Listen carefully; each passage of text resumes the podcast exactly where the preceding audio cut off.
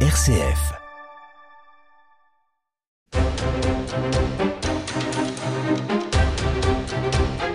Bonsoir à tous, bienvenue dans votre émission Angevine d'opinion et de débat. On va revenir sur l'agression de cette grand-mère et sa petite-fille à Bordeaux en essayant de comprendre l'impact de la dimension psychiatrique de plus en plus mentionnée dans les faits d'agression. On reviendra aussi sur le fait que l'auteur euh, soit un multirécidiviste. Faut-il réhabiliter les peines planchées? On va en débattre. Et alors que la fin de l'année scolaire approche, il manque toujours 1250 profs à l'appel. Le ministre Papendiaï n'a visiblement pas obtenu de résultats probants sur ce dossier. Rémunération des profs par rapport aux années 80 a chuté. Est-ce le seul problème? Pourquoi le métier n'attire plus? Pourquoi nos résultats continuent de dégringoler? Ce sera notre deuxième débat. Et puis vous le savez, le collectif écologiste Soulèvement de la Terre a été officiellement dissous ce mercredi. Mais peut-on dissoudre un collectif qui n'a pas d'existence juridique? Tout cela n'est-il pas un coup de com' Fallait-il le faire? C'est le troisième sujet de débat du jour dans Déo et débat. On prend de la hauteur et on débat dans Déo et débat avec Raphaël Delacroix. Et autour de cette table de studio, je suis accompagné d'Elzéar de Sabon, avocat au barreau de Paris. Bonsoir. Bonsoir Raphaël. Et Léo. surtout chroniqueur. Et oui, oui, chroniqueur sur RCF il faut le rappeler. Il faut toujours faire un petit peu de publicité, surtout quand elle est pas chère. Léo Frémont, délégué pour le Maine-et-Loire du Parti souverainiste de gauche, République souveraine. Bonsoir. Bonsoir. Et Maxence Henry, adjoint des Républicains au maire d'Angers. Bonsoir. Bonsoir. Merci à tous les trois d'être là. Une grand-mère et sa petite fille jetées à terre par un homme multirécidiviste. Vous avez tous suivi ça comme euh, beaucoup, beaucoup de Français. Alors cet homme euh, souffre de troubles psychiatriques. hein. Ça, ça a l'air d'être établi. Un certain Brahima, bien connu des services de police. Euh, Est-ce que c'est un fait divers euh, parmi d'autres? Est-ce que c'est la violence du quotidien? Est-ce que c'est un fait banal, les airs de Sabran? Ben, ça, ça a cessé d'être banal parce que c'est filmé. Je crois que c'est une, des vidéos qui a le plus circulé ces derniers jours. Euh, c'est toujours impressionnant hein, la, violence de voir une, personne jetée au sol, hein, une gamine presque, presque, j'ai cru qu'il allait la démembrer en, en la tirant par le bras. C'est juste effrayant à voir en fait en réalité.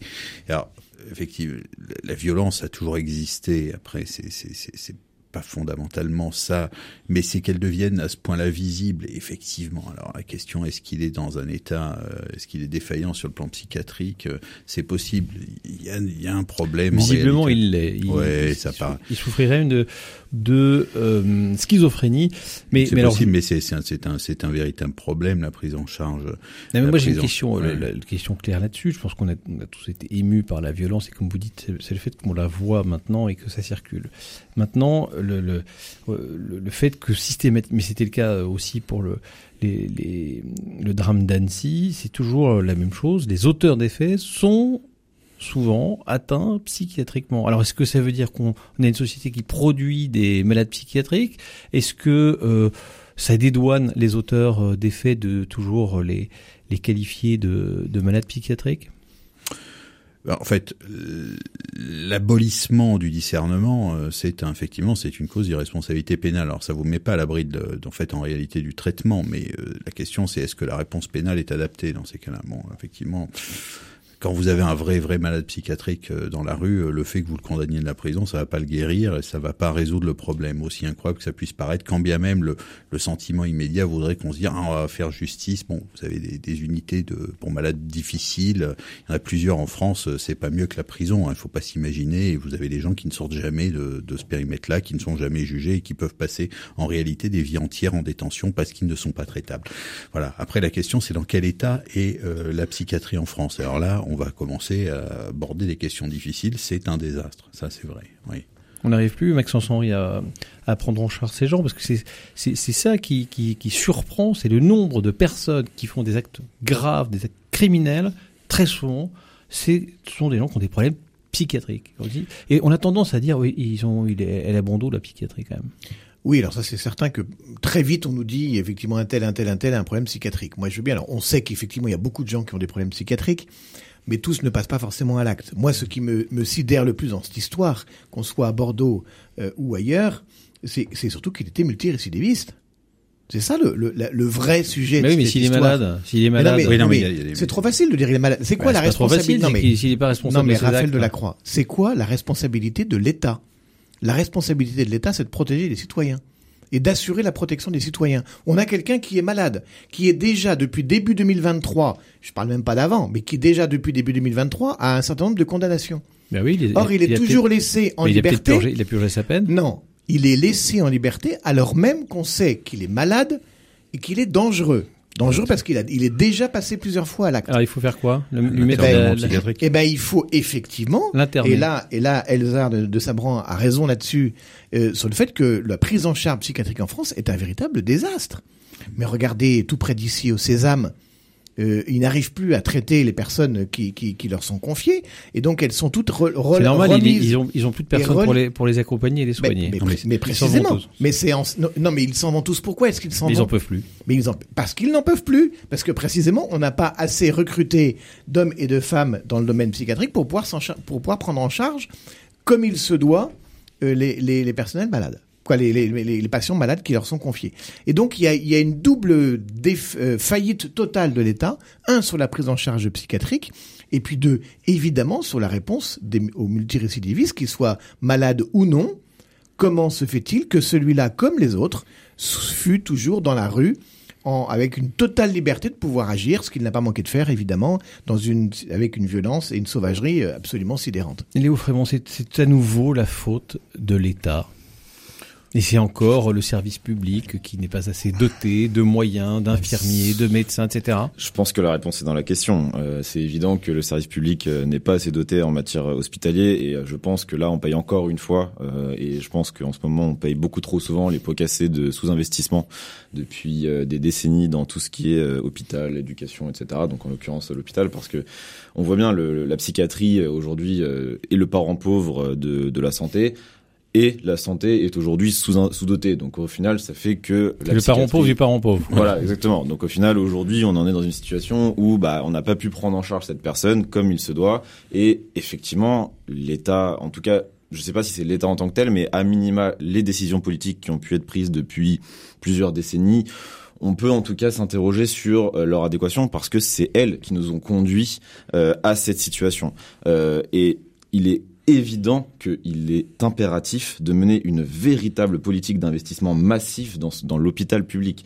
Euh, et ce qui me, ce qui me sidère aujourd'hui, c'est de voir que la trajectoire est exactement inverse. Pas plus tard que la semaine dernière, il me semble, euh, on réduit les remboursements sur les soins dentaires. Alors, c'est un autre sujet, mais ce que je veux dire par là, c'est que ça montre... Je suis pas ça- sûr qu'en remboursant mieux les soins dentaires, ça, va limiter les agressions à euh, Bordeaux. Évidemment, le, ce que je veux dire, c'est que ça montre la trajectoire. C'est-à-dire que là où on devrait investir dans la santé, en particulier ici, donc la psychiatrie, on est dans une trajectoire de euh, suppression massive, encore et encore et encore, euh, de, de donc voilà. Donc il faut arrêter tout ça. Et, et évidemment, concernant le caractère multirécidiviste, oui, ça interroge aussi quand une personne a euh, commis plusieurs fois des, des actes illicites, comment ça se fait que cette personne n'était pas davantage surveillée? Euh, Ça interroge, ça est dubitatif. Maxence Henry. Euh, euh, Léo Frémont vient de dire quelque chose d'intéressant. Il a dit on- n'a pas pu le prendre en charge. Mais moi, j'irais beaucoup plus loin. Je pense surtout qu'on n'a pas voulu le prendre en charge, cet homme. Et c'est bien plus grave. C'est bien plus grave. Et c'est là qu'est la responsabilité pleine et entière de l'État, que ce soit au niveau judiciaire, au niveau psychiatrique. Et par ailleurs, je dirais en plus que moi, ce qui me choque dans cette histoire, c'est qu'on n'arrête pas de nous dire aujourd'hui, et le gouvernement en tête, attention, euh, surtout, euh, pas de récupération politique de cette histoire. Mais ce qui est le plus choquant dans tout ça, c'est plutôt la banalisation qui en est faite. Parce que, Mm. et, et quand vous entendez la première ministre qui dit non, mais surtout, ne récupérons pas, c'est, ça, ça- je suis choqué parce qu'on récupère une Ça veut situation dire comme celle-là. Ça veut dire quoi Mais- récupérer politiquement En Ben, l'occurrence. ben, ça veut dire que parce que l'ultra-droite, parce que la droite, parce que la gauche, tout le monde en parle et dit euh, c'est un euh, scandale. Sacha Ollier, qui n'est quand même pas forcément euh, de, de droite ni d'extrême droite, il, il, en a appelé à- avec cette affaire à dire mais vous voyez, il faut voter la loi sur l'immigration. Et puis après, il s'est rétracté en disant non non mais je voulais pas faire de lien entre cette agression et, et l'immigration. Non, en il s'est fait l'occurrence, prendre un est- peu euh, il- la- la main dans le sac. Il hein. est français, celui-là. Bon, ben, mais peu importe, d'ailleurs, qu'il soit français ou pas français, je veux dire que les, les, les faits restent les mêmes. Et la banalisation est absolument dramatique. Et moi, je voudrais bien, pardon de le dire comme ça, mais que notre gouvernement, un jour, arrête de faire de la com et passe aux actes. Parce que tout le monde, si vous voulez, alors ça, pour, les, pour venir sur place et pour euh, s'émouvoir, tout le monde est présent, il n'y a pas de problème. Bah, Mais moi, je trouve qu'on a un président de la République- j'ai l'impression d'entendre ça depuis euh, depuis des années. Oui, mais pardon, mais il y moi a pas assez de moyens. Oui, mais ça c'est vrai. L'État mais- doit passer euh, des paroles aux actes. Il faut plus d'argent pour le service public. euh, on entend ça tout Je le temps. voudrais Voilà. juste que le président de la République arrête de penser que parce qu'il parle, c'est. Son verbe n'est pas la réalité, donc il faut qu'il juste qu'il comprenne qu'on n'est pas dans une pièce de C'est théâtre, pas le Christ en fait. mais qu'on est, mais voilà, mais qu'on est dans la réalité. Et la réalité, c'est pas parce que je dis quelque chose que tout de suite c'est suivi des faits. Et, et à un moment, quand euh, d'ailleurs c'est le premier qui vous a dit, euh, on va créer Oui, 10 parce 000, que le- 10 000 lits supplémentaires aux urgences. Il n'y en a pas un seul qui a Ah, ouvert. hein. Non, non, mais sur le passage au- à l'acte du gouvernement en matière de santé, euh, on a vu avec le pass sanitaire et le phase vaccinal, à part euh, porter atteinte à des libertés publiques de manière complètement disproportionnée et absurde, bon, parfois le- la communication a du bon dans pour éviter ça. Ça non, mais, mais Vous non, nous- mais vous réussi encore à nous parler du vaccin. Ah, mais non, pas du vaccin, Du mais pass pas du pass. C'est un, c'est un scandale, on le dira jamais assez. Mais de, de manière pratique, effectivement, c'est une compétence préfectorale hein, aujourd'hui, la, la mise à l'abri. Mais après, il faut avoir des places, il faut avoir des, des, des moyens. Et une fois de plus, la, la prison, c'est pas la solution pour ce type de problème, pour les vrais malades, les schizophrènes. Souvent, c'est c'est très compliqué, y compris pour les familles. Hein, faut pas se rendre compte. Et c'est difficile d'avoir des places. Les infirmiers en psychiatrie sont durs à former parce qu'il faut être capable de contraindre physiquement les Et malades. on a de C'est pas- plus en plus de personnes très, qui, très sont- qui souffrent de maladies psy- psychiatriques. Ouais. Ça, c'est pour la partie euh, euh, sanitaire, on va dire, de, de, de l'affaire. Il y a la partie euh, juridique, vous l'avez déjà dit, euh, la multirécidive. Mais ça aussi, ça revient tout le temps. On a l'impression que ça- ça- ça- on, on ne résout pas ça. Il y avait, souvenez-vous, 2007, euh, les peines planchées. 2014, la, la gauche fait sauter ces, ces peines planchées, dont l'efficacité d'ailleurs n'était pas tout à fait euh, euh, optimale. Est-ce qu'il faut les, est-ce qu'il faut les remettre en, en place ces fameuses peines planchées? Est-ce qu'il n'y a pas un moment où il faut se dire quand il y a des délits qu'on a commis systématiquement, paf, la, la, la justice euh, tombe Ah, en fait, le, la, la logique, euh, l'individuation des peines, c'est quand même un des, un, des, un des principes fondamentaux de notre droit pénal. Après, mettre des peines Oui, mais sur- planchées sur pour contra- Oui, mais la question, c'est qu'on peut réviser les peines en général. Pas obligé de faire des peines planchées parce que, comme si c'était une, un cumul de points, comme c'est la logique du permis à points avec la, avec la voiture. Après, c'est que, pour, après qu'on lutter contre le ah, sentiment d'impunité, que des Oui, gens ne mais- soient pas punis alors qu'ils ont commis des délits. C'est- ça qui choque les gens. Oui, mais une fois de plus, la réponse pénale est un problème qui est assez compliqué. Les magistrats ont aussi des contraintes de disponibilité de place en prison. De... La, la justice, elle est sévère quand même. Faut pas se, faut, faut, faut pas se, faut Alors pas se pourquoi on a le tromper. sentiment La que les question, bah oui, c'est l'aménagement des peines qui est un Mais ils problème. ont quand même, c'est l'exécution des peines qui les est un problème. magistrats Déjà, ont- si on exécutait pleinement les peines, ça serait peut-être un peu mieux. On aurait moins besoin de parler de, de peines planchées. Les magistrats ont, pardon, mais une certaine propension au laxisme quand même dans leurs décisions. Euh, euh, on a, les exemples ne manquent pas où ils- on considère toujours que le, le pauvre coupable, il a quand même de très très très lourdes circonstances atténuantes et donc par conséquent on ne le condamne pas ou trop peu. À un moment, ça suffit quoi. C'est- Hmm. suivi socio-judiciaire. Euh, non, mais je pense que je, je, je ne remettrai pas forcément en question euh, le, le rôle des magistrats. Euh, Je pense que les magistrats font un travail difficile et euh, je salue euh, le, le- leur métier et, le- et leur, et, leur, et leur activité. Euh, mais en revanche, oui, il est clair que euh, il y a des situations dans lesquelles on s'interroge sur est-ce qu'il ne serait pas nécessaire de sévir. Euh, je pense que c'est assez évident parce que notamment en cas de multirécidive, euh, ce genre de situation empoisonne la vie des Français. Euh, c'est insupportable. Pourquoi Et on ben, le fait pas? parce que euh, je pense qu'il n'y a, y a pas une volonté politique en fait, mais c'est comme c'est comme beaucoup de choses, c'est-à-dire que tout à l'heure Mais on les gens la l'attendent. Mais- C'est- C'est c'est oui, mais, populaire. non, oui, mais c'est pas c'est pas une question de popularité, c'est une question de que c'est voilà, c'est exactement, c'est-à-dire qu'à chaque fois il y a des effets d'annonce, comme tout à l'heure sur la santé, on annonce que on va augmenter tel budget machin, et il ne se passe rien. Ce sont toujours des effets d'annonce avec ce gouvernement. Ça a été aussi le cas avec les précédents, même si c'était euh, moins le cas, mais euh, c'est surtout des effets d'annonce. Donc même si les gens sont d'accord, c'est parce que ça ne les intéresse pas à l'heure actuelle. Ce qui intéresse euh, le gouvernement, c'est euh, des petits bouts de virgule sur des comptes publics euh, pour économiser quelques petits millions par-ci par-là, euh, plutôt que de prendre à bras le corps les vrais problèmes des Français, comme par exemple les problèmes d'insécurité, de santé, d'éducation. Et c'est pour ça, c'est qu'en réalité, ça ne les intéresse pas. à, force de ne rien faire d'une certaine façon, est-ce qu'il n'y a pas un risque? Et on l'a vu, c'est déjà arrivé que dans certains endroits, il y a des gens qui, se- qui finissent par se défendre eux-mêmes. Ils n'ont plus confiance en la justice, ils n'ont plus confiance en la police et ils se disent moi maintenant je me protège, je protège ma Mais bien famille. Est-ce que c'est un est-ce que c'est un vrai risque ou là aussi on, on a eu des affaires qui étaient qui étaient des épiphénomènes? Vous savez, l'histoire de France euh, mon- euh, est, est plein d'exemples dans ce, dans ce domaine. À partir du moment où l'État, quel qu'il soit, n'est plus en capacité d'assurer votre propre protection, eh ben vous l'assurez vous-même. Et, et, et on a eu des exemples. Alors malheureusement pour eux, la justice a considéré qu'ils n'étaient pas en légitime défense et donc ils ont été condamnés et, et, emprisonnés, ce qui est quand même un comble. Je pense à un commerçant, je sais plus où, qui s'est défendu euh, parce que c'était son troisième ou quatrième euh, cambriolage qu'il en a eu marre et qu'il a tiré dans le tas. Bon, il a été condamné. Il y avait le bijoutier de Nice. Mais il y a le bijoutier de Nice, il y en a, il y en a plein. Et donc dans, dans toute l'histoire de notre pays, c'est toujours ce qui s'est passé. Je veux dire, quand il y a eu des milices privées, c'est parce que l'État n'était pas en capacité de pouvoir assurer la protection de ces de, de, de la nation, quoi. Elisard de Savant. Oui, je dire, oui, c'est un peu la, la, oui, sur l'histoire de France, effectivement, le, le c'est le, le, premier devoir de l'État, en fait, en réalité, d'assurer la, la, sécurité publique. En fait, on, on accepte de, de déléguer euh, l'usage, enfin, la, la, justice, qui est quand même la première chose que l'être humain a délégué, et essayer de sortir de logique de vengeance. Bon, effectivement, c'est un véritable progrès. Euh, ça. Après, la question, c'est vrai qu'il y a, enfin, il y a faire la liste des problèmes des problèmes de la justice mais enfin, enfin un débat ça ça suffit pas il faut faut une semaine. C'est-à-dire qu'aujourd'hui on est arrivé à un état enfin, qui est catastrophique le sous le sous le sous-effectif des magistrats c'est dément et on a toujours les solutions habituelles. On va vous régler ça avec de l'intelligence artificielle. Mais c'est pas une blague hein, c'est vrai. Euh, le, le, suivi d'application des peines mais moi je sais pas le, le moindre juge d'application des peines parce que c'est là qu'il est le problème. C'est pas le prononcé de la peine c'est souvent son application et son suivi. Vous croyez qu'ils ont des moyens juge d'application des peines, mais enfin c'est dément le nombre de dossiers qu'ils ont.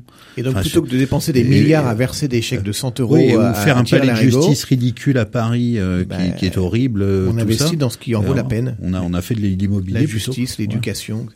Oui, vraiment. Et ouais. Il est évident, parce que je, je, reprenais l'article 2 de la Déclaration des droits de l'homme et du citoyen qui nous dit bien, euh, l'un des premiers droits euh, de l'homme, euh, le but de toute association politique est la conservation des droits naturels, dont la sûreté. La sûreté qui est un des droits, donc évidemment, tous nos concitoyens ont ce droit à la sûreté qu'il faut absolument assurer, et c'est l'une des premières missions fondamentales de l'État.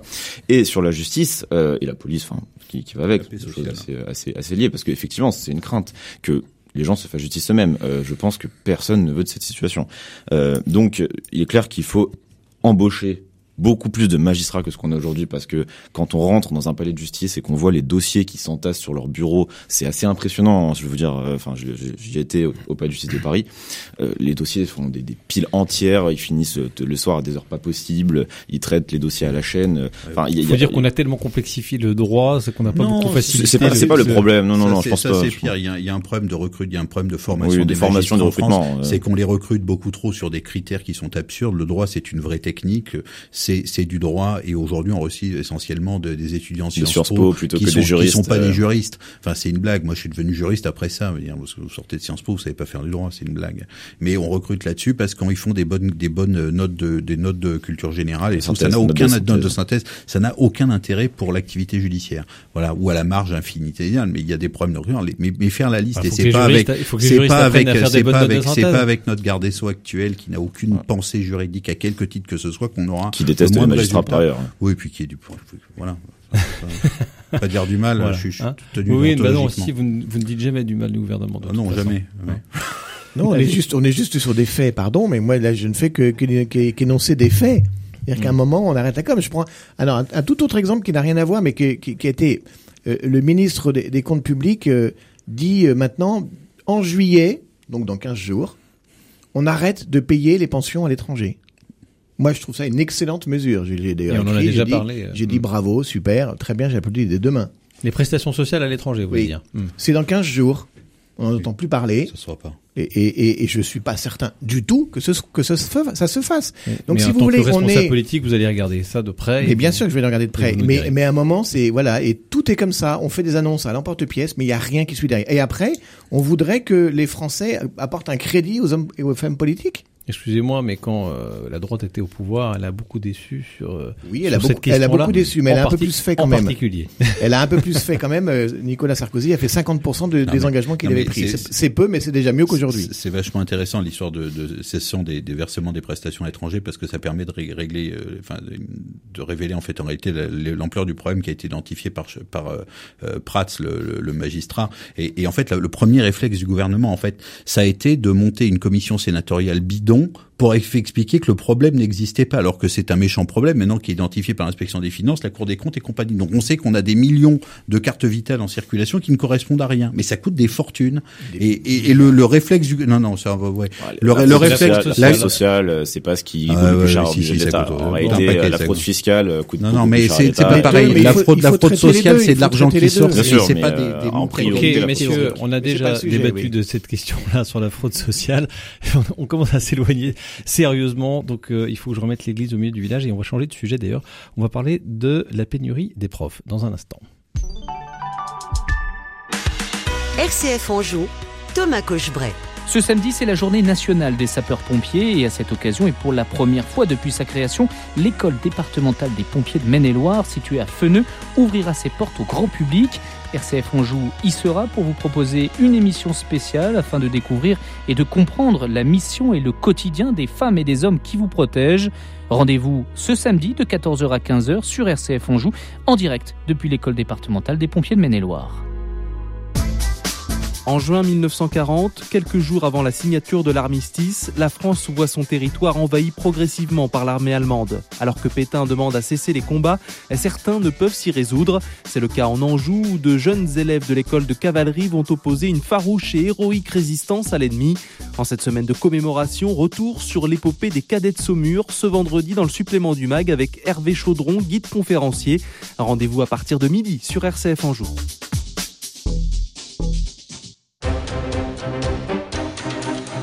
Le débat sur RCF Anjou, c'est avec Raphaël Delacroix dans Déo et Débat. Et toujours en compagnie euh, de l'avocat LZR de Sabran, Léo Frémont, euh, délégué de euh, République souveraine Maxence Henry, adjoint les Républicains au maire d'Angers. On va parler des profs. Alors c'est pas un scoop hein, de vous dire qu'on manque de, de, profs en France, mais enfin le dernier recensement nous dit que près de 1300 profs manquent à l'appel. C'est quand même un vrai problème. On n'arrête pas de se plaindre de la qualité de notre euh, enseignement qui serait de, de, moins en moins bonne qualité. Et a, en tout cas, il y a de moins en moins de personnes pour euh, l'assurer, cet enseignement. Alors, la première question, on a beaucoup parlé de la rémunération des profs. D'ailleurs, le gouvernement a fait quelques efforts sur euh, sur le sujet, mais c'est quand même un sujet. Dans les années 80, je, voyais qu'un prof gagnait 2,2 fois le SMIC quand il commençait sa carrière. Aujourd'hui, c'est 1,2, en tout cas quand il rentre au collège. Euh, est-ce que Léo Frémont, la question de la rémunération, c'est la question centrale de la problématique de l'attractivité du métier d'enseignant? Je ne sais pas si c'est une question centrale, en tout cas c'est une question importante, ça c'est évident. Euh, quand on choisit une profession, en général, l'une des premières choses qu'on regarde, c'est le salaire. Donc c'est évident que la rémunération joue. Et d'ailleurs, en ce sens-là, c'est vrai que Bon, même si j'ai énormément de choses à reprocher à Madame Hidalgo, en tout cas, c'était pas une mauvaise idée de proposer de au moins doubler leur salaire, parce que quand on regarde euh, le, le, j'ai plus les chiffres précis, je suis pas très bon en chiffres, mais il me semble que euh, il y a une cinquantaine d'années, le salaire des professeurs était équivalent à deux fois le SMIC, alors que non, à deux, trois fois le SMIC, quelque chose comme ça, alors que maintenant c'est à peine 1,5 fois le SMIC. Enfin, je crois que ça a été divisé par deux, à peu près, proportionnellement. Bon, j'ai plus les chiffres précis, mais donc euh, voilà, il faut absolument augmenter massivement le salaire des professeurs. Mais de manière générale, ce qu'il faut, c'est une véritable politique d'attractivité de la profession qui passe en partie par euh, le salaire, mais qui passe aussi par une amélioration globale des conditions de travail, une réduction du nombre d'élèves par classe, euh, par exemple, parce que c'est compliqué d'assurer de, d'assurer des cours dans de bonnes conditions quand on a des classes à 35, euh, de, de, de, rétablir l'autorité des professeurs, parce que bah, c'est aussi insupportable pour les professeurs d'exercer leur, leur, leur travail. ça c'est ça c'est pas en un claquement de doigts, ça. Hein. Bah, évidemment, évidemment, aucune politique ne se fait en un claquement de doigts. Non, mais je veux dire, augmenter des salaires, ça se fait en un claquement de doigts d'une certaine façon. Restaurer l'autorité des, profs. Il y a des mesures symboliques. le rapport des, des, des, jeunes avec l'autorité aujourd'hui, c'est quand même un peu Bien sûr, mais il y a des mesures symboliques qui peuvent permettre de remettre une forme d'autorité. Par, exemple, nous, euh, une chose que qu'on aimerait mettre en place, ce serait l'uniforme. Euh, on pense que l'uniforme, ça pourrait permettre de euh, restaurer cette espèce de, de, de, hiérarchie entre le professeur et les élèves, et en plus d'assurer une certaine uniformité. Ça, ça marche toujours en campagne électorale, ça l'uniforme. L'uniforme à l'école, bah, en même temps, la ça cartonne. à toutes les campagnes présidentielles, vous avez toujours au moins deux candidats qui disent l'uniforme, et puis après. Mais les sondages montrent aussi que la plupart des Français sont pour. Donc, beaucoup promu l'uniforme. Sa femme, oui, mais pas lui. Oui, c'est vrai. Mais donc effectivement, de manière générale, il faut absolument revaloriser le métier des enseignants, et ce qui passe évidemment par la rémunération et par une augmentation massive de la rémunération. C'est pas la peine de boxer le, micro pour autant. Hein. Ça va pas augmenter le statut des profs. Bon, Ezer de Sabran, qu'est-ce qu'on fait pour pour les Alors, profs Effectivement, la, la, la paupérisation. En vrai, c'est je me suis, suis un peu replongé dans la lecture de de, de Marcel Pagnol de ses souvenirs d'enfance. Et effectivement, on voit la, figure de son père qui est absolument extraordinaire, mais qui, qui vit bien en fait, qui, qui est il, il, vit correctement. Ah ben, Moi, j'ai des souvenirs. Moi, mais oui, c'était même. parce que c'était un notable d'une certaine Ah bah manière oui. et les instituteurs de la République, Le maire, le Sarnois curé de la prof. République. Moi, j'ai mon, mon aïeul Jules Payot, qui a été un de leurs maîtres à penser pendant longtemps. Euh, effectivement, c'était c'était quand même le statut était important, mais le revenu était correct, y compris. Mais mais l'effondrement, la paupérisation générale de l'enseignement, elle ne concerne pas que l'enseignement primaire et secondaire, l'enseignement supérieur aussi. Faut pas se tromper. Vous sortez, vous passez votre agrég de droit et vous avez quand même passé un des diplômes, qui, enfin, des concours de recrutement qui est les plus difficiles. Pas vous expliquer ce que c'est qu'un traitement de professeur des universités. Allez voir ce qui se passe aux États-Unis. Allez voir et vous n'allez pas avoir de grosses surprises. Pourquoi euh, nos, nos, meilleurs scientifiques euh, trucs partent à l'étranger parce que ils Donc sont il faut payés faire des aux correctement. professeurs oui, et les, pour les et pour l'enseignement et pour l'enseignement. Non, non, non. faire des chèques, Non, non, non, On non. Il y a un deuxième. Moi, je ferai des chèques. Par contre, pour la non, justice, non, non, non, Bah, non, non, non. Il y a une non, il y a une paupérisation. Non, non, j'ai pas dit. Par contre, il y a un deuxième. Il y a un deuxième. il y a un- problème. Il y a un problème qui est la formation euh, des instituteurs, c'est-à-dire vraiment la première. On avait un truc extraordinaire en France qui s'appelait les écoles normales. Voilà, c'est des gens qu'on sortait en fait qui n'allaient pas au lycée, mais qui en trois ans d'école normale avaient un niveau bac plus plus plus. C'était absolument extraordinaire et la qualité de l'enseignement français venait de cette formation des instituteurs dans les écoles normales. En fait, aujourd'hui, il faut voir le parcours sociologique des, instituteurs. C'est des facs de sociaux, de psycho. Ça n'a pas formé. Enseigner, apprendre à lire, écrire et compter à des enfants, c'est un vrai métier et c'est des compétences particulières. Et vous pouvez faire toutes les facs de sociaux, toutes les facs de droit que vous voulez, vous n'apprendrez pas ce métier. Or, hormis parce qu'on savait faire, c'était les écoles normales. Et il faudrait commencer par ça. Maxence Henry. Beaucoup de choses ont été dites par vos débatteurs, mais je pense que l'essentiel n'y est pas. Pour moi, l'essentiel, d'abord, un, ça a été un tout petit peu dit à l'instant, mais c'est d'abord, un, c'est la dévalorisation de la fonction. Je vous rappelle que les, les professeurs aujourd'hui, on leur demande surtout plus de transmettre. Qu'est-ce qui était beau dans la fonction du, du, de, de l'instituteur euh, de la de Hussard de la République, c'est qu'il avait un rôle de transmission. C'était, il incarnait le savoir et il devait transmettre ce savoir. Aujourd'hui, c'est descendante. D'une manière descendante. Alors peut-être trop descendante. Il fallait peut-être rééquilibrer les choses, mais n'empêche qu'il incarnait quelque chose. Aujourd'hui, on demande quoi au prof? Surtout pas de transmettre. On lui demande d'être un animateur de sa classe et que l'enfant l'apprenant, entre parenthèses, parce que c'est le jargon de l'éducation nationale, doit euh, apprendre par lui-même. Et donc, on a totalement dévalorisé. Ça, c'est le premier point. Et, pour moi, c'est juste dramatique, parce que s'il n'y a plus de transmission, euh, à quoi bon quoi? La deuxième chose, c'est qu'il n'a plus aucun soutien de sa, de sa hiérarchie de l'éducation nationale. Dès qu'il y a un problème, mais débrouille-toi. On ne veut pas savoir que d'abord, surtout, on veut pas entendre parler des problèmes. Donc déjà, tu les gères mmh. en local. Il y a surtout aucun que les problèmes soutien. à l'école, c'est toujours un peu touchy. Il y en a quand même. Eh ben oui, il y en a beaucoup. Et il y en a souvent. Il y en a souvent. Mmh. Mais l'éducation nationale ne veut pas gérer ces problèmes et fait la sourde oreille et, et, et l'aveugle en même temps. Troisième élément, c'est que l'enseignant n'a aucune liberté pédagogique. Moi, je trouverais assez logique qu'on dise, ben, euh, si on en reste euh, au premier niveau, en tout cas de cours, pour un instituteur, ben, ton objectif, c'est qu'à la fin du cycle, il sache lire, écrire et compter. Et puis on va mesurer la compétence de l'élève, savoir lire et compter peut-être, et on va donc mesurer si les méthodes utilisées sont les bonnes ou pas. Faisons juste preuve de pragmatisme, quoi. Sauf qu'aujourd'hui, c'est l'adoxa unique de l'éducation nationale, aucune liberté pédagogique.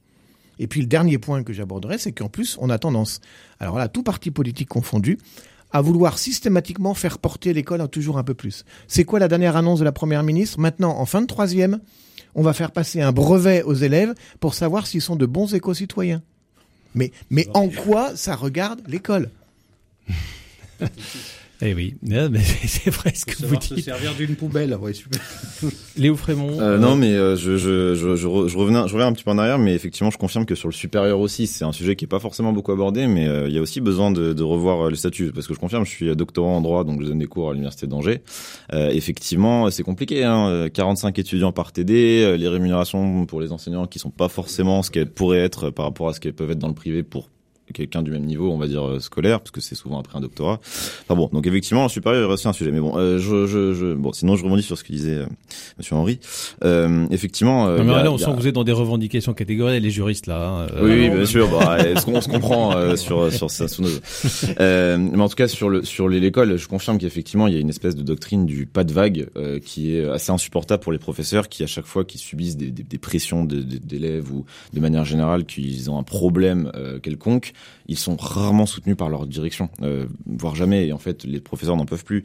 Euh, ils vont essayer de proposer des punitions et puis on va leur dire mais non, il faut éviter, il faut essayer de comprendre le pauvre élève, etc. Et le problème, c'est que cette doctrine du pas de vague euh, empêche les enseignants de faire leur travail dans des bonnes conditions parce que quand une classe est dispersée, c'est difficile de travailler.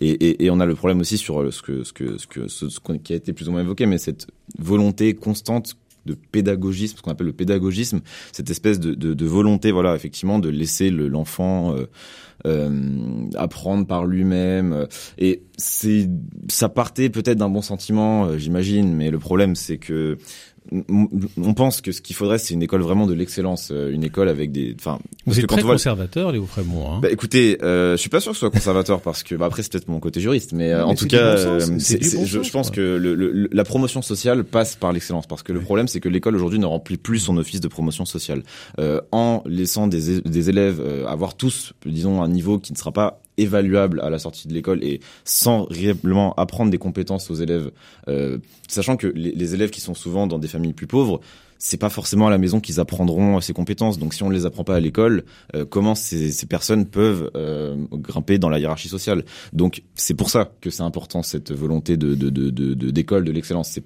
plus dans une perspective de promotion sociale finalement que dans une perspective Mm. de euh, autre chose. Absolument. Il y a un phénomène euh, intéressant, alors je ne sais pas si on peut appeler ça un phénomène, mais en tout cas un frémissement. 100 000 élèves sont scolarisés dans des écoles hors contrat en France, c'est un chiffre qui est en constante euh, augmentation, c'est pas rien. Ça veut dire que euh, ce sont des, des, des, des personnes qui décident euh, de, de faire les choses complètement hors système, mais ça veut dire aussi sans argent, sans subvention de l'État. Comment est-ce que vous Mais réagissez forcément. par rapport à ça Mais euh, je, trouve ça, Henry. je trouve ça pleinement logique. Ça rejoint exactement le sujet précédent. On disait quand l'État n'est plus en capacité de pouvoir assurer la, sécurité euh, de ses concitoyens, ben, euh, chacun se l'assure même. Mais quand l'État n'est plus en capacité de, de correctement assurer l'instruction euh, de, ses, de ses enfants de la République, eh bien, qu'ont envie de faire les parents qui sont les premiers éducateurs des enfants Eh ben, c'est de- d'organiser des écoles qui euh, dans lesquelles il y a de la transmission, dans lequel effectivement on est en uniforme. Et quand je dis l'uniforme, c'est pas forcément veste et cravate, ça peut être un pull et, un polo, hein. Mais bon, quoi, je veux dire un polo et un jean. Mais chacun, voilà, il y a plus la guerre des marques, quoi.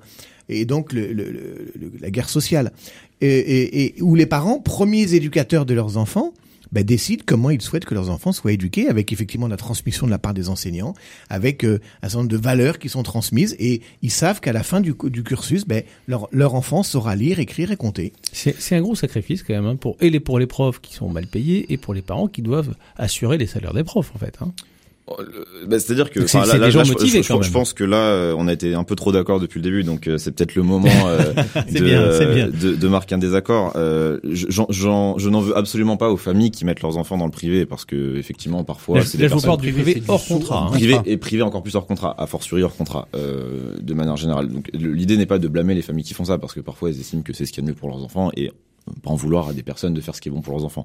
En revanche, euh, cette tendance à un développement des écoles privées hors contrat et même privées sous contrat, c'est quelque chose qui personnellement ne me va pas. Pour moi, il faudrait une école publique euh, pour tout le monde. Il faut une école publique pour tous. Euh, L'école publique, c'est une conquête euh, que, que, que nous avions pu obtenir, enfin que la France, que que- qu'on a pu obtenir pour l'égalité des chances, Qui existe qui, qui existe, mais qui tendance à se faire plus ou moins remplacer parce que à cause de ces défaillances, euh, on a des établissements privés qui commencent un petit Non, peu. c'est aussi parce que si jamais vous voulez mettre vos enfants dans un établissement d'enseignement catholique, euh, vous n'avez pas forcément. oui, mais euh, tous bah, les établissements privés sont pas confessionnels. euh, Non, mais pareil, je vous donne un euh, exemple. Oui, bien sûr. Qui, qui mais... dit, mais, mais l'école de la République vous offre pas la possibilité d'avoir un enseignement catholique. Donc c'est bien le- que les le- citoyens français, et je vous, je vous, raconte- je vous rappelle pas les, les manifs de 1984, euh, qu'on puisse que les Français puissent avoir de la liberté de choix de mettre leurs enfants vous suis- qui l'avez je- dit tout à l'heure. La liberté de choix, ça dépend ce qu'on veut en faire de la liberté de choix. Euh, c'est-à-dire qu'on avait une carte scolaire qui fonctionnait plutôt bien, qui avait des, des bonnes des bonnes choses. C'est-à-dire que le problème, c'est que quand on laisse la liberté à tout le monde, à un moment donné, il y a un risque qu'on retrouve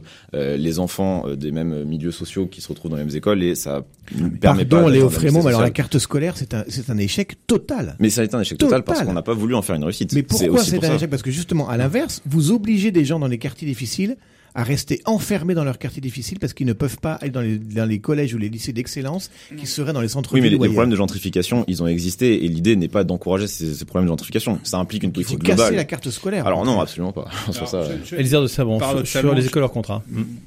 C'est un phénomène. Après, si vous avez envie, euh, il y a des problématiques. On va pas se lancer sur sur le wokisme. Enfin, si vous n'avez pas envie que vos, enfants euh, se subissent ça, aujourd'hui, il va falloir quasiment aller dans, du hors contrat, parce que c'est peut-être pas la place de l'école, pas plus que, d'apprendre à se servir d'une poubelle. On autre chose à faire à l'école que ça.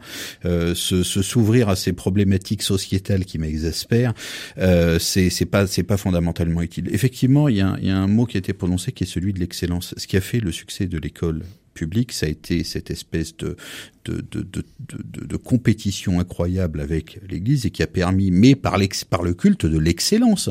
Et en fait, ce qui est extraordinaire, c'est que Il y avait un peu un esprit de compète ah aussi. ben, bien hein, sûr, donc, euh, bien sûr. Il faut dire là, mon, a mon, mon aïeul, émulation. mon, a- mon aïeul qui Encore était, un. qui était rédacteur en chef de la, de la, plein de la lettre. hein. Non, non, Si, Jules, Pa- Jules Payot. plein. Jules Payot. c'est Ah, le même, c'est le même. c'est le Ça même. compte pas. Qui était rédacteur en chef de la lettre de l'instituteur, c'est-à-dire vraiment la, la, la, la pravda de l'instituteur de la Troisième République. Hein. Faut pas, faut, faut pas, c'est pas une blague. C'était et lui, le type avait un, un culte de l'excellence. Faut pas, faut pas se tromper. S'il n'y a pas d'autre solution pour monter.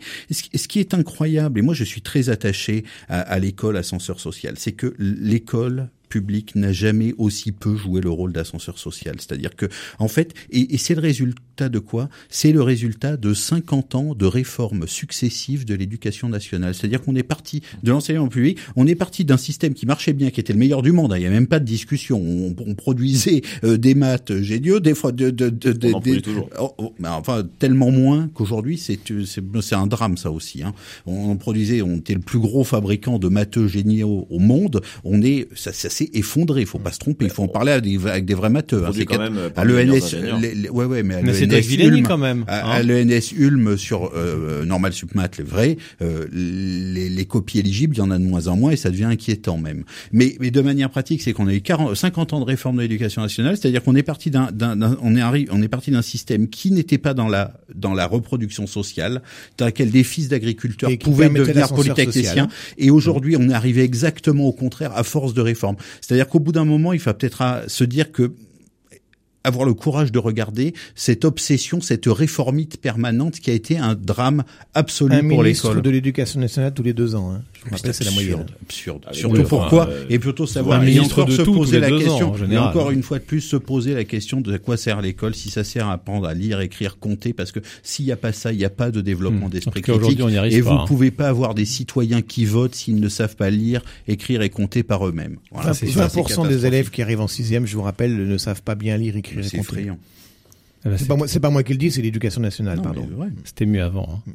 Non. En tout cas, en tout cas, non mais, non, mais Mais moi rejoins la ce dit, problématique de que savoir. Il y a 50 ans, effectivement, il y avait ce souci de l'excellence, il y avait le souci de la croyez- transmission, vous- vous il croyez y avait le Chine, souci ont pas le souci de d'avoir Vous que croyez 100% des, des, des, des, des enfants de la République sachent rêver, hein. lire, écrire et compter. Mais non, ça fait pas rêver. Mais nous, À c'est- 14 le ans, problème, ça pourquoi on y a il renoncé, pas nous. Pourquoi on y a renoncé, Ah nous, à cette, à cette volonté d'excellence? En tout cas, Il fallait déconstruire.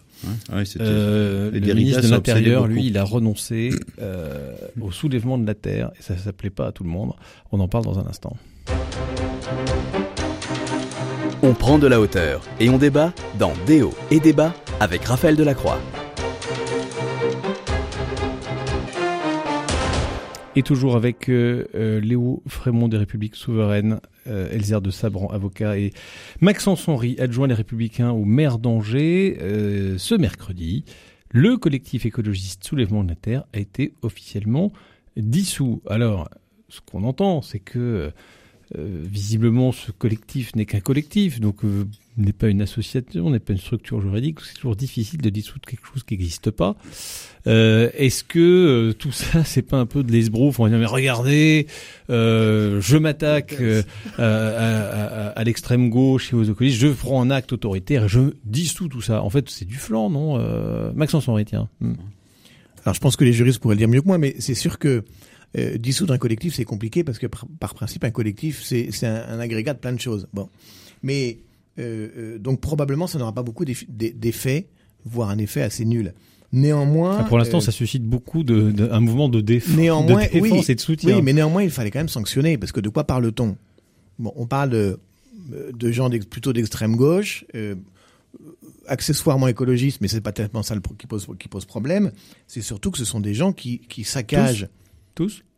Non, mais ceux dont on parle, là, le collectif oui. Soulèvement de la Terre. Oui, oui. tous? Bah, ils ont l'air en tout cas tous de cautionner les saccages euh, de différentes exploitations agricoles. Ils ont l'air de cautionner euh, les violations de droit, du droit de, propriété. Ils ont l'air tous d'être dans la même dans lignée à cet égard.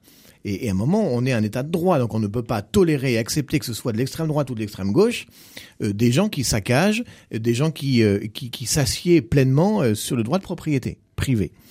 Et donc ça, il faut le sanctionner fortement. On ne peut pas le tolérer. Et aujourd'hui, c'est sous principe de dire qu'ils détiennent la bonne parole et la vérité au niveau écologique. Euh, ils veulent faire porter, quoi, peser à tous ceux qui, pas, qui ne seraient pas les garants de la bonne parole, euh, euh, eh bien, la, l'anathème en définitive. Mmh. Ça, on a vu, il euh, y, y, y, a des faits toujours. On a vu l'agression du maire de, de Toulouse, Jean-Luc Moudin, qui s'est fait agresser euh, par des gens de, de, de, de ce collectif. Léo Frémont, euh, il, il, faut faire quoi alors Il faut peut-être simplement respecter, faire respecter la loi? Bon, faire respecter la loi, ça, ça, ça dépend ce que sous-entend cette expression. C'est-à-dire, en tout cas, euh, bah, empêcher quand... ces gens d'être de, de, ouais, violents. Évidemment, il faut, il faut euh, sanctionner les personnes qui commettent des agressions sur des personnes. Ça me paraît évident. Et puis même sur les biens, ça c'est, une chose. Je pense que personne ne conteste ça. Euh, le, le, problème que j'ai avec euh, cette décision du ministère, c'est en réalité. Euh, à titre individuel, les soulèvements de ce n'est pas un collectif que j'apprécie particulièrement, tant dans ses prises de position sur certains aspects que je trouve assez paradoxaux. Euh, mais pour moi, c'est même pas vraiment la question. Même les actions sont assez violentes. En tout cas, une partie, parce que c'est même pas l'intégralité, une partie euh, ont des, des œuvres violentes. Mais je m'inquiète un petit peu euh, de, de de ce qui se passe depuis un moment où on a quand même beaucoup de dissolutions. Euh, on a eu, je crois qu'il y a pas si longtemps, la Ligue des droits de l'homme qui a été euh, qui a été dissoute, il me semble. Euh, on a eu ah bon non, pas, ah, non, non, pas la Ligue des droits de l'homme, pardon. non, c'est non. Vous avez à Angers, vous avez eu l'Alvarium qui était oui, l'Alvarium, évidemment, c'était droite, qui était qui était dissous. Là, c'est ça. Ah, je, je, bon, je, je, mais c'est quelque chose qui le droit de l'homme dans, dans, le titre mais bon. En tout cas il y a quand même pas mal de dissolutions et d'annonces de dissolution de collectifs depuis un moment. Et là euh, je trouve que c'est quand même une pente sur laquelle il faut se méfier parce que évidemment quand c'est dans un courant politique qui ne nous convient pas on a souvent tendance à se dire c'est une bonne chose. Quand euh, ça commence à s'étendre de plus en plus à des collectifs euh, le réflexe de la dissolution, ça vous convient pas, quoi. Je, ouais, je un suis peu pas, facile. je suis pas, pas très démocratique. C'est, c'est même pas ça. C'est-à-dire qu'en réalité, je suis pas sûr que l'expression démocratique dans le pays soit à son paroxysme à l'heure actuelle. Et toute mesure liberticide a tendance à plus m'inquiéter que à me, à me soulager. Euh, je pense que de toute façon, en réalité, s'ajoute à ça le fait que ce qu'on vient de dire, c'est une mesure surtout symbolique parce que mmh. euh, c'est un collectif, donc de toute façon au final, euh, on, ça va pas servir à grand chose. De toute façon, le collectif va se reformer autrement. Euh, on sait très bien. Il y aura un autre nom.